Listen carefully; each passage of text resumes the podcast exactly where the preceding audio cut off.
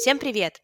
С вами подкаст HR от людей и про людей. Сегодня с нами на связи приглашенный гость, а также наши старички подкаста Вика, Лиза и Катя. Собственно, наш приглашенный гость — это Юля. Юля, попрошу тебя представиться, рассказать, э, чем ты занимаешься, прежде чем мы начнем нашу ключевую агенду и расскажем, про что будет этот выпуск. Всем привет, меня зовут Юля. Сейчас я работаю продукт-директором над одним из новых проектов Playrix, но мой основной опыт — это работа в качестве CTO в компании Dev2Dev, это аналитика для геймдева, и в качестве менеджера, а потом э, девелопмент-директора в компании Game Insight, где мы делали одну из самых крупных игр этой компании, бессмертных тройбов, наверное, их так можно назвать, с одной из самых крутых комп- команд в моей жизни. Вот, это если очень коротко обо мне. Добро пожаловать в наш подкаст.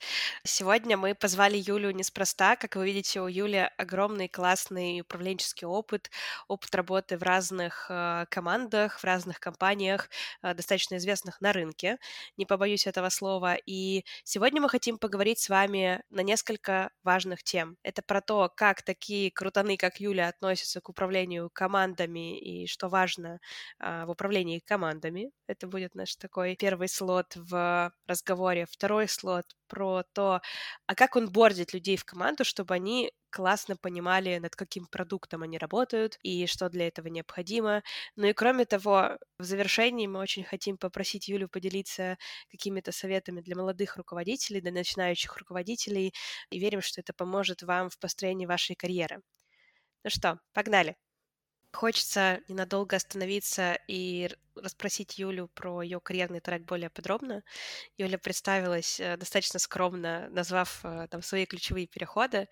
Расскажи про свои метаморфозы карьеры. Как ты перешла в роль CTO, как потом перешла в роль такого delivery хеда, да, delivery директора, с какими этапами и сложностями тебе предстояло столкнуться на этом пути? Так, ну, если начинать сначала, то по образованию программист, и до Dev2Dev, э, в общем-то, работала отчасти по профессии, очень близко в IT, но мне всегда очень хотелось найти интересный для меня проект. Тогда это была не самая популярная стратегия поиска работы, особенно среди моих, скажем так, однокурсников. Обычно просто искали работу программиста, и все, и погнали. А мне хотелось какой-то классный проект, в который я реально впишусь, и так получилось, что у меня уже был к тому моменту моменту небольшой опыт менеджмента, поэтому я пришла в Dev2Dev на позицию, на самом деле, проект менеджера. Это стартап, а так как это стартап, то ты занимаешься всем подряд. То есть ты не можешь ограничиться каким-то очень понятным скопом задач, ты начинаешь смотреть шире. Так как мне были интересны и близкие технологии, на самом деле на тот момент команда была не очень сильная, мне пришло, пришлось ее довольно сильно пересобирать, и мы там вместе с SEO компании, ну, здесь очень громкие названия, но на это надо все равно смотреть смотреть как типа менеджер и менеджер. Собрали, пересобрали полностью команду, выбрали другой стек технологий. Здесь я больше отвечал за технологии, а наш SEO больше отвечал за продвижение, за то, чтобы найти клиентов. И того у нас получился неплохой стартап, который сейчас перерос в такой достаточно большой продукт. Э, я в нем проработала четыре с половиной года. За это время я отвечала за самые разные штуки, но это всегда было какое-то управление, и всегда были технологии, которые мы используем внутри продукта. Внутри продукта. Не знаю, что тут еще добавить уже на этом этапе для меня было абсолютно очевидно, что любой человек в команде должен четко понимать, что за продукт он делает, что для этого продукта важно, где главная ценность, чтобы иметь возможность правильно влиять на результат. После, ну что такое Dev2Dev? Да, это аналитическая система для всевозможных мобильных приложений, но преимущественно для игр. Мне кажется, даже там 99% э, клиентов, по крайней мере, на то время, когда я там работала, это были, конечно же, игры. У нас было много специфических метрик, мы много общались с клиентами. И для меня просто было достаточно логично уйти в геймдев после этого. Я пришла в геймдев, э, на самом деле, на позицию снова проект менеджера. Во-первых, несоизмерим опыт в стартапе и опыт в большой компании, и понятно, что здесь будут какие-то такие изменения. Во-вторых, в целом это для меня была совершенно новая область. Одна из прям очень кайфовых историй, и что есть в геймдеве, это то, что там сочетаются технологии и очень крутой арт. Вот если про технологии я знала все, то про арт я очень мало чего знала и понимала на тот момент, и как все это строится, и как все это анимируется, и как все это вообще превращается в единый продукт. Поэтому сделала такой шажок назад, зашла в качестве именно проект менеджера на самом деле тогда на новенький проект, такой маленький, компактный, с небольшой командой. Это было очень драйвовое время, мы его выпустили. К сожалению, он не стал суперхитом, и со временем вся наша студия превратилась в такую студию одного проекта. Мы там много чего делали рядышком, мы постоянно рендишили, мы искали какие-то новые идеи, это тоже было интересно. Но, по сути, это был такой один большой проект. Много лет на одном э, проекте, это очень интересно, драйвово, и ты в рамках этого проекта росла и профессионально, и вертикально в карьере. Было ли, сталкивалась ли ты с чувством, что проект надоел, что хочется уйти в закат и заниматься чем-нибудь совершенно другим? Ох, это сейчас попытка вывести Юлю на чистый разговор, когда мы вместе работали, нам не удавалось это понять. Поэтому давай, раскрывай а, карты. Ну, во-первых, я немного лет на одном проекте. Смотрите, я пришла на новый продукт, да, мы его первые два года я занималась именно тем, что мы выпускали сначала, готовили к релизу, потом зарелизили и затем развивали новый продукт, и уже только потом я перешла на существующий продукт. А, там очень сильно поменялись для меня задачи, как для менеджера, и для меня этот переход был достаточно интересным. Был ли такой момент, когда хотелось все бросить и уйти? Какой-то момент, конечно, был, потому что казалось, что ну, здесь я уже все видела, здесь в целом все понятно, и несмотря на то, что судьба и внешние обстоятельства постоянно подкидывают какие-то новые задачки, типа так, раз пандемия, а давайте теперь будем все работать удаленно. А это интересная задачка, как сделать команду удаленной и Хотя мы все сидели в одном офисе, и, в общем-то, у нас не было примеров удаленной работы. Пока судьба подкидывала такие интересные задачки, было, в общем-то, не скучно. Но в какой-то момент я реально задумывалась о том, что можно смотреть шире, можно поискать новый для себя опыт. Вот это если совсем честно. И через время нашла. Ну, тут очень много всего сложилось, что я нашла новый опыт. Очень много обстоятельств, на самом деле, повлияло на это решение. Поэтому, да, через время нашла. Да, ты рассказывала про стартапы и про большие компании с организованными процессами и структурой.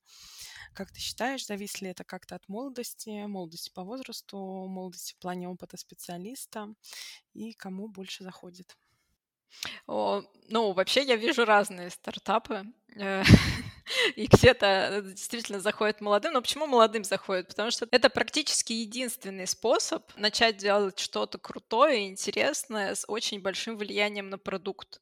Ну, то есть каждый юный специалист, приходя в большую компанию, понимает, что он какое-то время здесь будет очень слабо влиять на продукт. Ну, или ему надо очень красиво зайти куда-нибудь там в маркетинг. в общем, чаще всего история именно такая. А стартап — это возможность быстро влиться, быстро понять, как работает рынок, как работает продукт на этом рынке. Поэтому да. Но на самом деле люди, которые работали в больших компаниях, нередко формируют свои стартапы.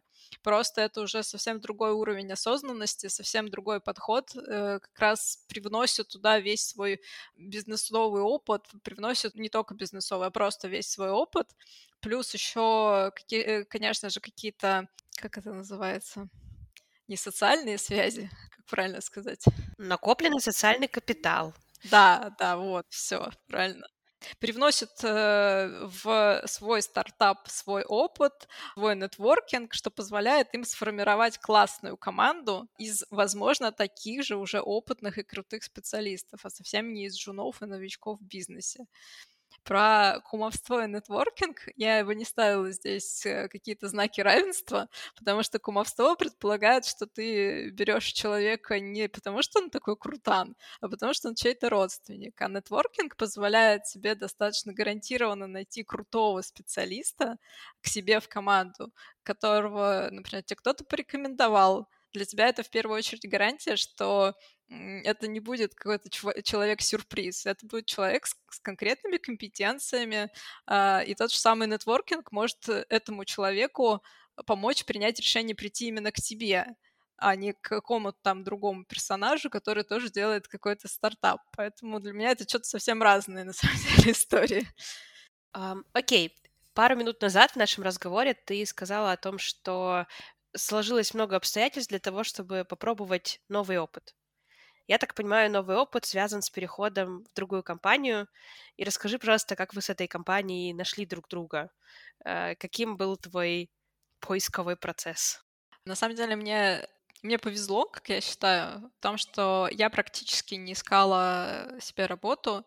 Я обновила свой профиль на LinkedIn, и это, наверное, все, что я сделала э, для того, чтобы начать какие-то диалоги о работе. Повезло мне, наверное, потому что до этого все, что я делала, я делала достаточно качественно, чтобы люди уходили с правильным мнением о моих результатах и о том, где я могу быть полезна. Поэтому у меня у меня не было, кстати, очень много собеседований, или не было такого, что ко мне в LinkedIn тут, же постучалось 100 миллионов компаний, которые хотят со мной поговорить.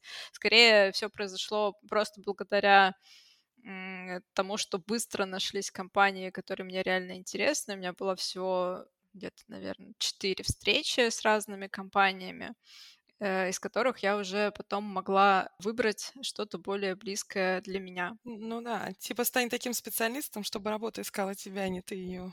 Мораль такова, что иногда можно заработать себе действительно классную репутацию, которая потом поработает на тебя. Это знаете, как в университете сначала ты работаешь на зачетку, потом зачетка на тебя. Вот у меня это сработало, но я понимаю, что это не всегда работает.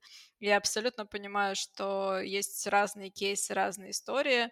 Сейчас э, тяжелый рынок, тяжело искать работу, но я думаю, что правильный профиль на LinkedIn и много времени на поиск нет, немного, достаточно времени на поиск, на подбор, э, изучение, какие есть компании на рынке, какие компании могут быть тебе интересны, какие продукты делают эти компании, где у тебя есть матч, это и может дать результат.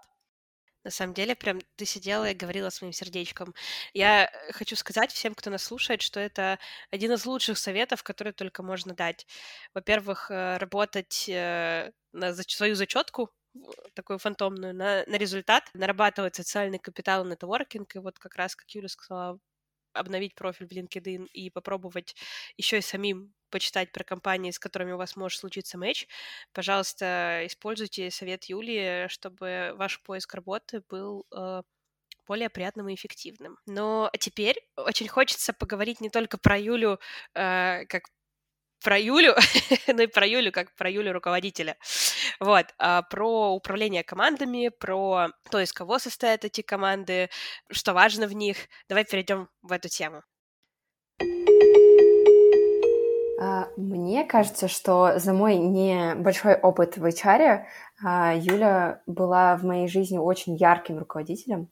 Вот, и как показывает практика, э, это действительно так.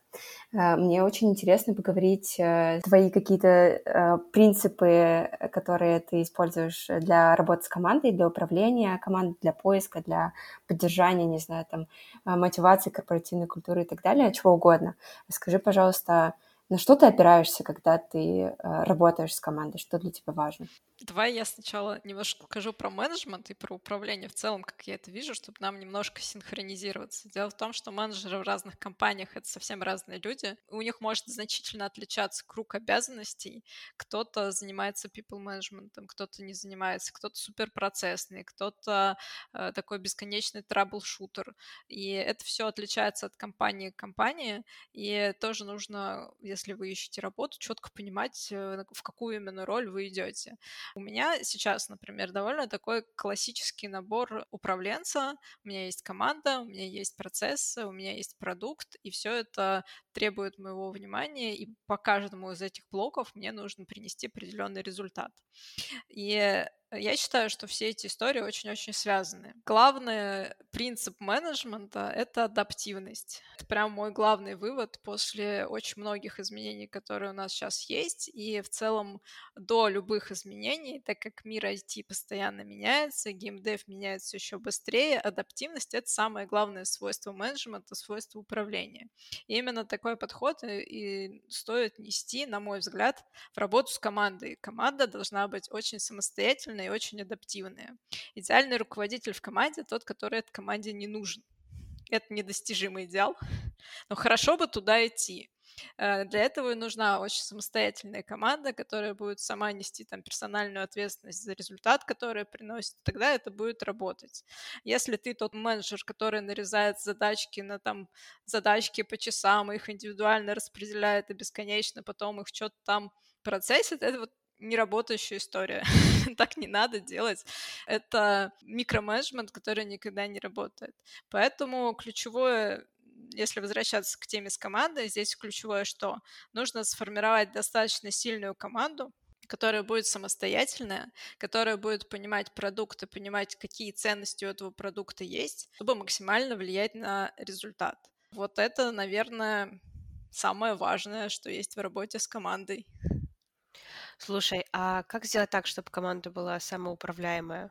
Ну, в идеале, конечно, собрать команду таких людей, но всегда же ты вкатываешься в управленческую роль в таком ну, скорее всего, не совсем стартовом состоянии, когда уже есть там сработанные люди, привыкшие работать по одному и тому же какому-то флоу с какими-то своими внутренними правилами. Вот как сделать так, чтобы они при этом были классные и самоуправляемые?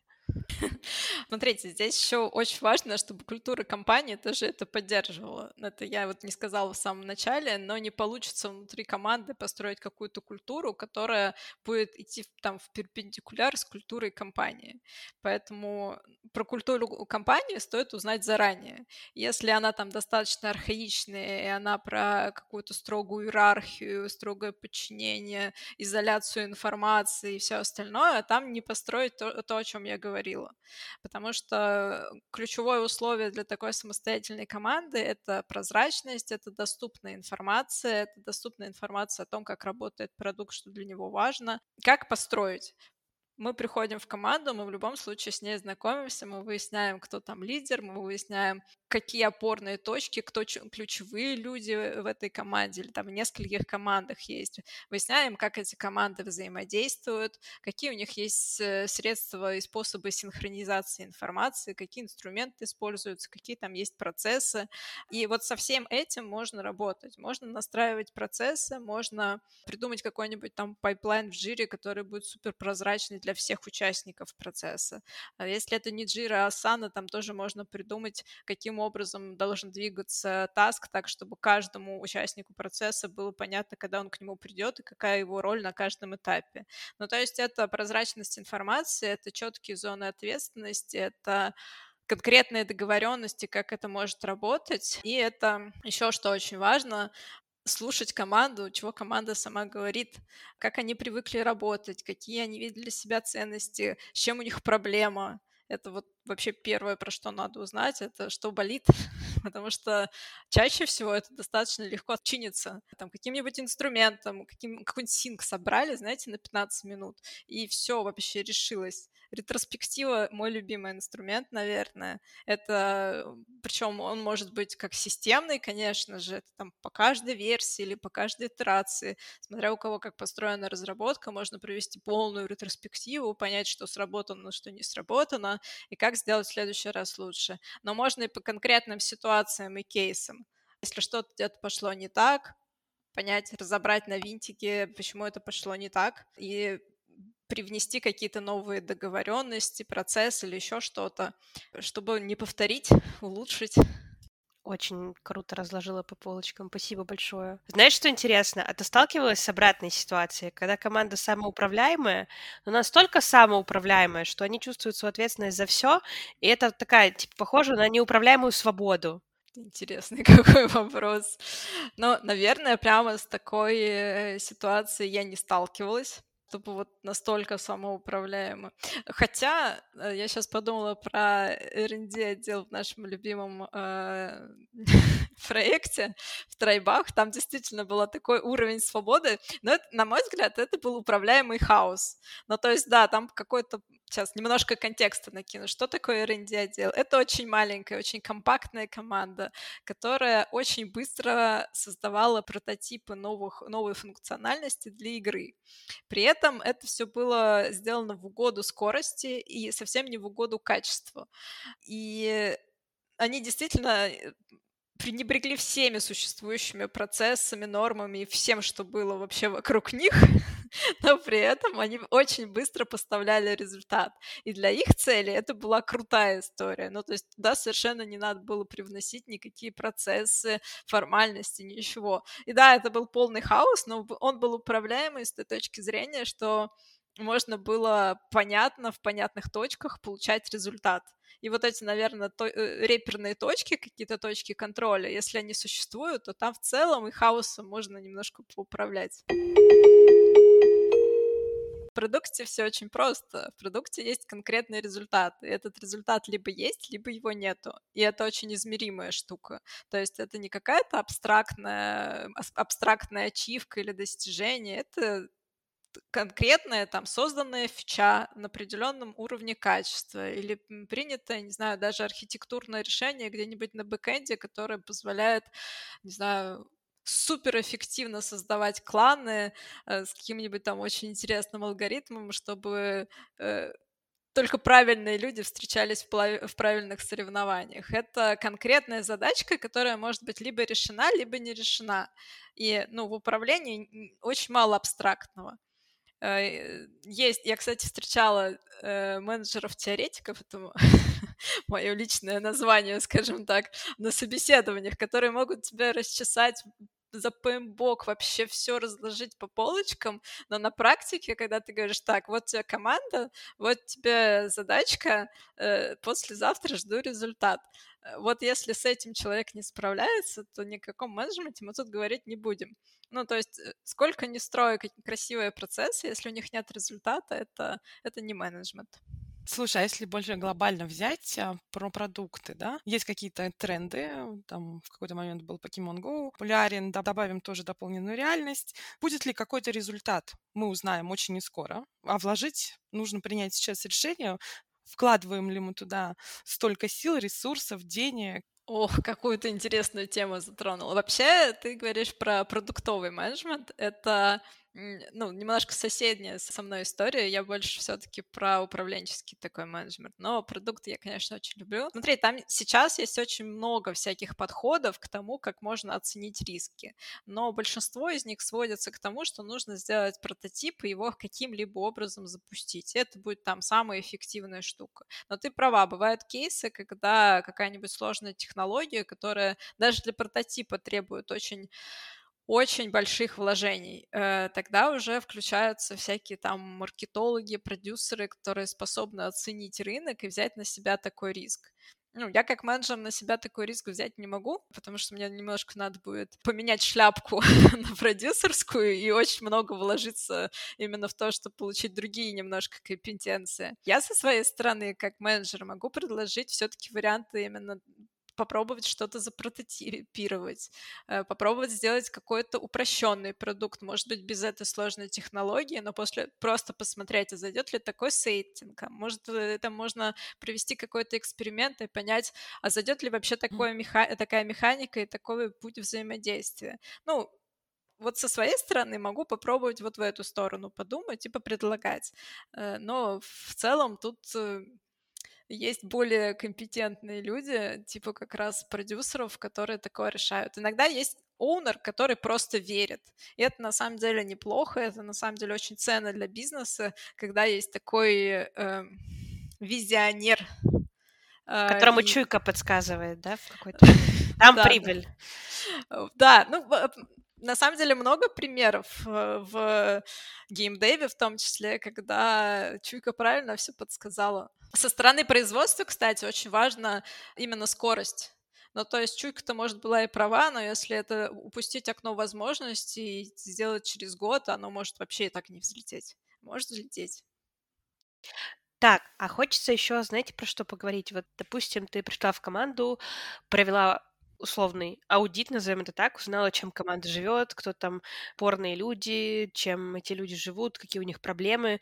Решили первые симптомы, сняли, грубо говоря, там инструментами, еще какими-то какими рабочими фреймворками. А дальше вот ты долго работаешь с командой как перманентно поддерживать такую среду, чтобы команде хотелось достигать классных результатов, будь то креативные какие-то вещи да, в продукте, в игре, будь то в целом их какая-то вовлеченность в работу. Что вот, э, как на твой взгляд, важно, чтобы эти люди чувствовали себя комфортно и вовлеченно на протяжении всего а, пути в компании? Ну, э, во-первых, они должны себя чувствовать причастными. Ну, то есть э, мало того, что они будут понимать, как работает продукт, они должны понимать э, свою роль э, там, в успехе этого продукта, то есть видеть свой результат. И на самом деле тяжелее всего приходится людям, которые долго не видят свой результат по разным причинам. Там, например, есть фичи, которые затягиваются по времени. И на таких затянутых фичах нередко команда ну, не выгорает, но подгорает, потому что ты долго не видишь результат того, что э, ты делаешь, например, несколько месяцев подряд. Поэтому лучше искать какие-то срезы, какие-то промежуточные итерации или точки, на которых можно увидеть результат и показать его команде. Пусть это будет, ну, в идеале, конечно, это выпустить и посмотреть, как рынок принимает фичу. Э, если так не получается почему-то, например, это разработка продукта, и продукт еще не готов к тому, чтобы выйти даже там в техлонч. Просто делать срезы и приносить фидбэк команде от тех же самых продюсеров, оунеров. В любом случае транслировать фидбэк на работу людей, на работу команды, на работу каждого там конкретного специалиста. Класс.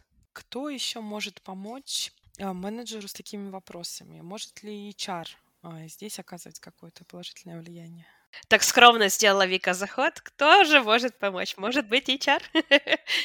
Смотрите, я считаю, что HR, особенно хорошие HR, могут быть э, супер большими помощниками и соратниками в том, чтобы поддерживать правильную атмосферу в команде, в том, чтобы подсвечивать какие-то проблемы, помогать в вопросах э, удержания внутри, ну, удержания в команде. Э, тут э, действительно надо только говорить о правильных HR. Вот мой опыт подсказывает, что найти HR, который реально people партнер или тем более бизнес-партнер, это очень сложная задача. То, что мы когда-то там с вами поработали, это для меня бесценный опыт, но на самом деле это довольно эксклюзивный опыт.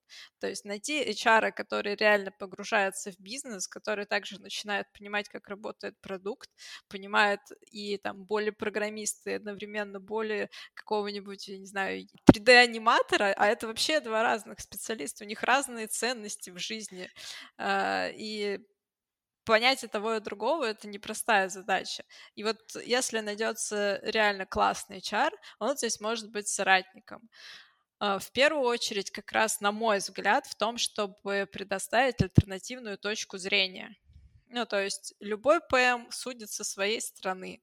Там любой лид тоже видит какую-то картинку. И хорошо бы, чтобы была еще одна очень независимая точка зрения на все происходящее. Тогда картинка складывается полная, решения можно принимать более взвешенные, а не исходя из там, своего видения. А, это крутая история, но достаточно дорогая. Вот, мне очень кажется, правильные слова сейчас Юля сказала, и опыт HR в моей жизни и тех, с кем я работала, с коллегами, очень часто э, пересекается с тем, что нет цели у HR рассказать, какой ты плохой руководитель. Вот иногда очень часто могут так воспринимать. А есть цель и задача подсветить там, альтернативную точку зрения, рассказать, почему так бывает, и просто э, дать какую-то пищу для ума, для размышлений, чтобы подумать, а как бывает иначе, и, и как э, можно действовать, исходя там из разных разных водных, с разных сторон видеть эту картинку. Поэтому, мне кажется, это прям сложная такая работа, которая помогает э, настроить там и процессы, и понять людей лучше, и понять, кто тебе нужен, и принимать правильные решения глобально, там, и продуктовые, и командные, и так далее. От себя еще добавлю, что для меня HR — это тот человек, об которого можно свои идеи очень хорошо развить. Потому что если HR хорошо знает команду, а тебе нужно задизайнить там еще какую-нибудь новую команду, или нужно понять, как э, починить управление в уже существующей, на самом деле у менеджера не очень много людей, об кого он может свои идеи проверить. Ну, потому что, по сути, если есть большой проект есть сверху менеджер, окей, у него может быть еще какой-нибудь продуктовый специалист рядом, то есть там продюсер. Хороший продюсер тоже хорошо погружен в команду на самом деле. Я сейчас э, вот на своем опыте вижу шикарные примеры этого, но иногда это очень все равно ограниченный взгляд ну, несмотря на весь опыт, несмотря на все знания, можно упускать из виду что-то. И тут HR может быть супер полезен. Меня сейчас просто тупая слеза где-то покатилась по щеке. А я зайду с другой стороны. Я знаю, что Юля очень топит за продуктовый онбординг, и что очень важно всех новичков, которые присоединяются к команде, погружать прям со всех сторон, давать э, много контекста не только там про процессы, но и продукт, чтобы люди реально понимали, что там происходит, и как на это влиять, и свою роль про что мы несколько раз уже сегодня говорили. Расскажи, пожалуйста, что для тебя продуктовый онбординг? Не очень э, прозрачное описание у продуктового онбординга, что в него может включаться, потому что есть э, процессный онбординг, типа там познакомить с командой, назначить встречи и следить, как он выполняет там свои задачи и цели на испытательный срок. А вот продуктовый анбординг для тебя что? Что ты вкладываешь в это? Хороший вопрос. Ну, на самом деле, я считаю, что продуктовый анбординг действительно неотъемлемая часть любой адаптации.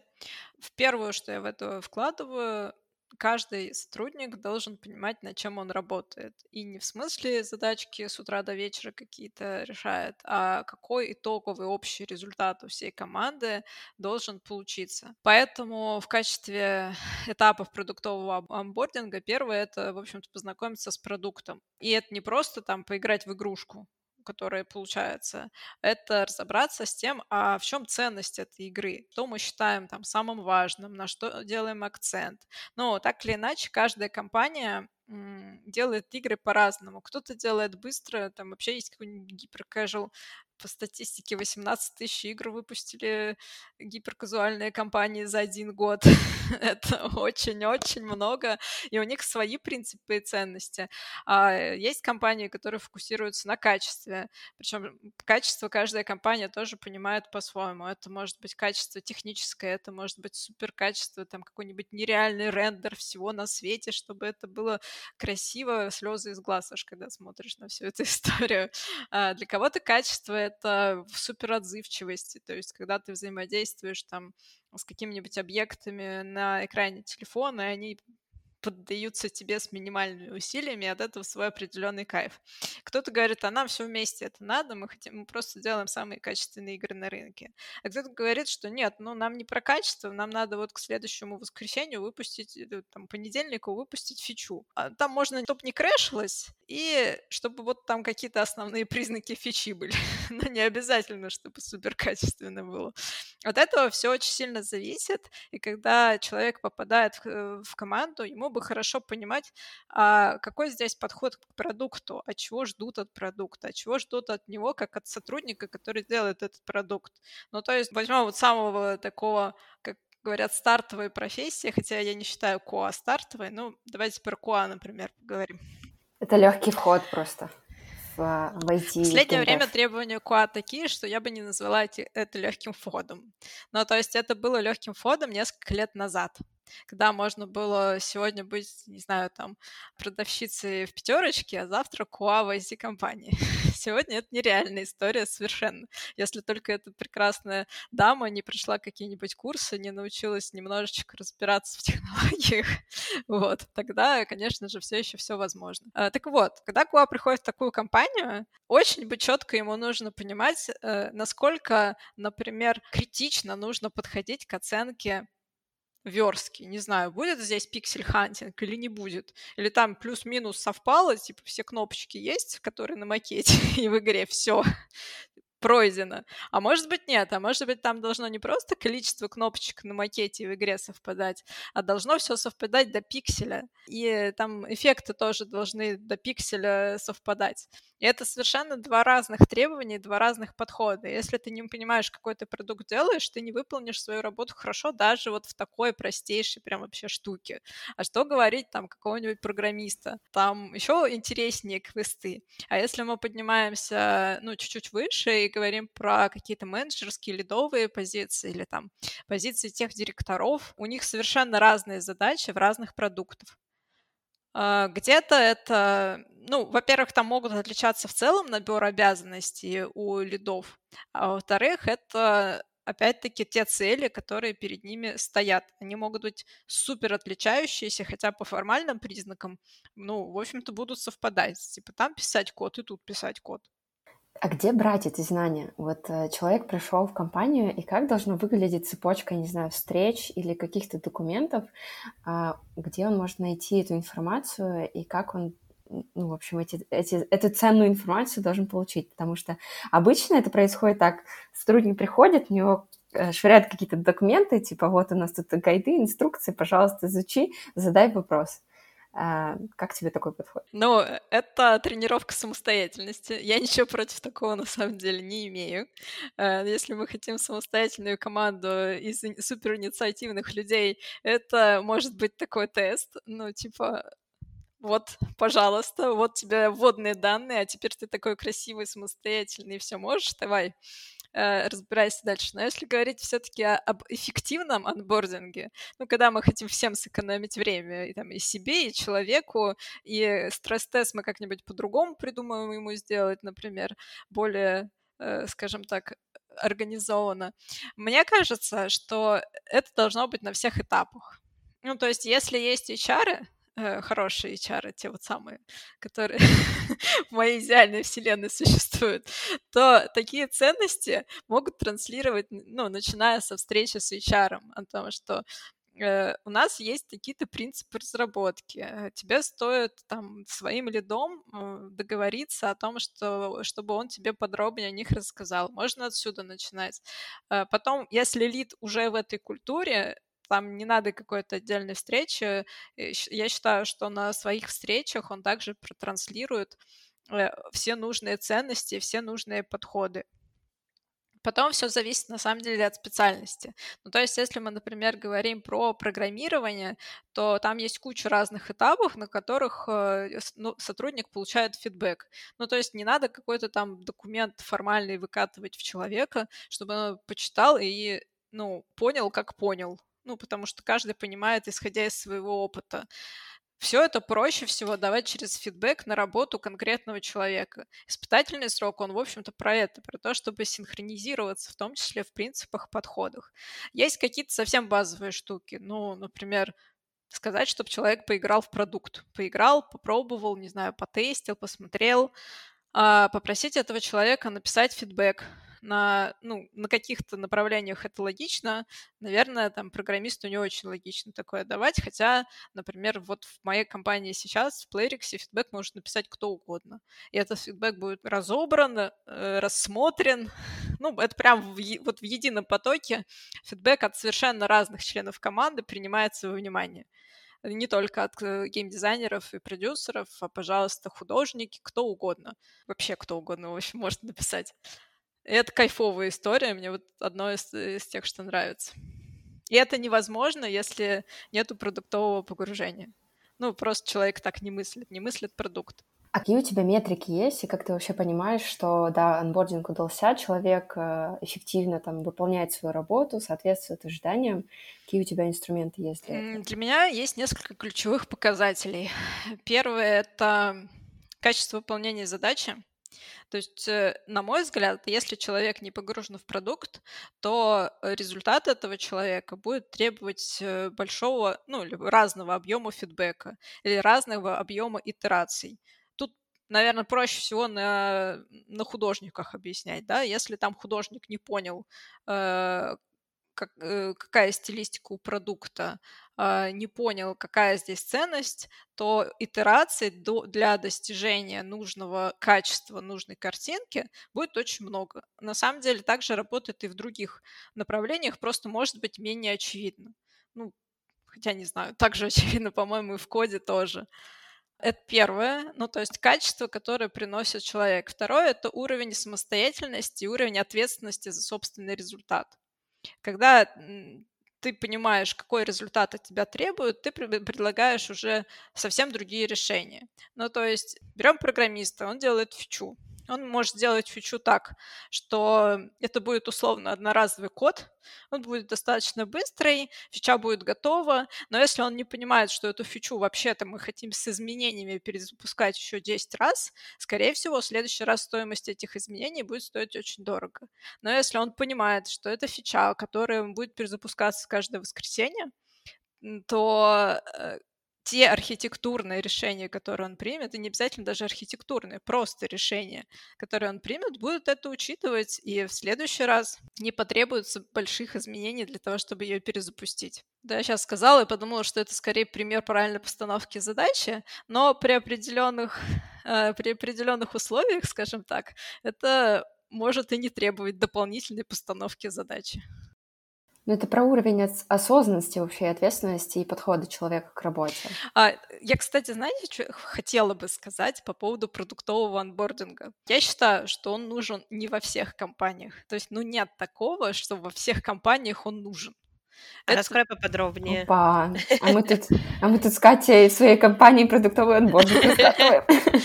Почему я так топлю за продуктовый анбординг? Но я сама выбираю компании, в которых делаются конкретные продукты.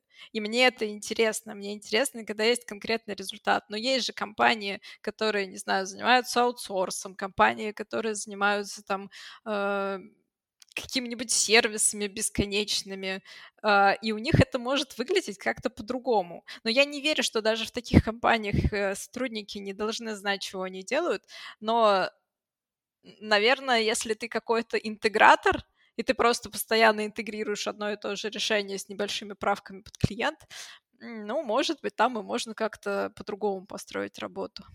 Но везде, где есть продукт, и такое понятие, как продукт и результат, я считаю, что он нужен.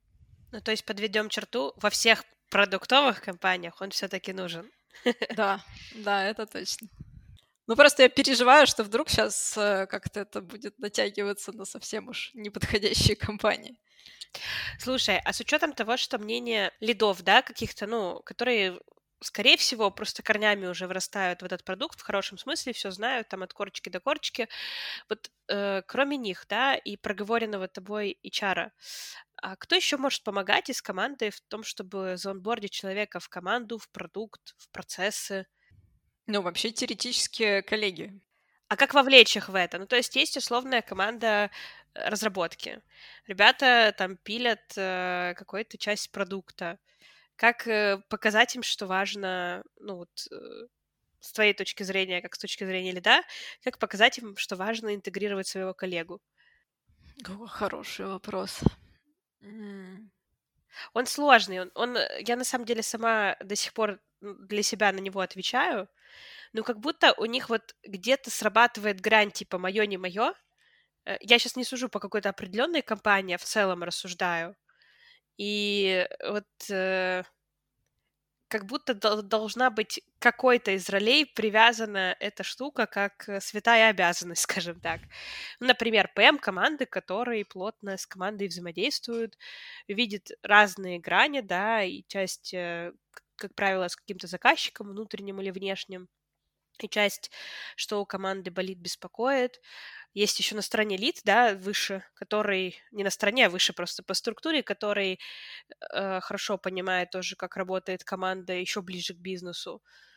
И вот как будто бы вот в роль ПМ или кого-то подобного должна встраиваться эта опция э, с тем, чтобы помогать поднимать ценность этого процесса. Да, но мне кажется, вопрос-то был про то, а кто еще? Ну, в смысле... Про поэмов и лидов, мне кажется, мы договорились, что да, у них это как э, часть их обязанностей, как э, у ответственных за в целом анбординг. Ну, то есть для меня ПМ это или там лид, зависит от структуры, отвечает за качество анбординга человека э, к нам в команду. Причем там качество анбординга в целом в компании может быть одно, а вот к нам в команду вот точно на этих людях. А, и они могут дотюнивать процесс. Но дело в том, что если рассуждать, кто еще, то мне кажется, что коллеги здесь тоже могут повлиять, и для них основная ценность в том, что они получат такого ну, равного, не знаю, ценного соратника, на которого можно опереться, положиться, с кем можно, опять-таки, обменяться мнениями, пошарить какие-то знания, получить от них, опять-таки, знания. Ну, я вполне себе это и вижу, и верю в то, что это так может работать. Просто это не может работать только так.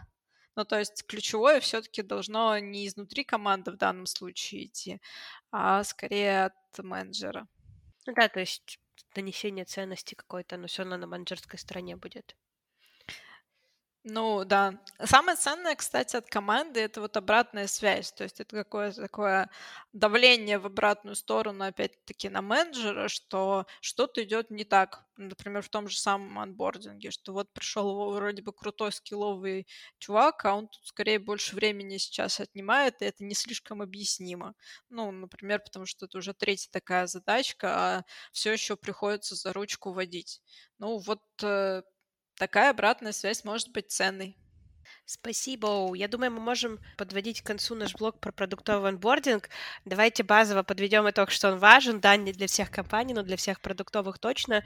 И, возможно, как раз вы в своей команде можете промотировать ценность э, всего мероприятия, поскольку вам с этим человеком, которого вы будете онбордить еще хоупли долго и долго работать, вот, и хочется, чтобы работать было классно. У нас есть важный вопрос, завершающий. А, мне кажется, очень ценно получить от Юли какие-то рекомендации, советы для руководителей, которые там только начинают свой, свой путь.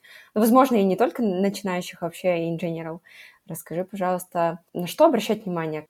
Ну, мне кажется, надо определиться для себя внутри, зачем ты это делаешь. Ну, то есть, что тебе это нравится. Я несколько раз сталкивалась с мотивацией, когда человек идет в менеджмент не потому, что ему нравится менеджмент, а потому что он почему-то считает, что там зарплаты выше. Вот, мне кажется, здесь для себя надо очень четко понять.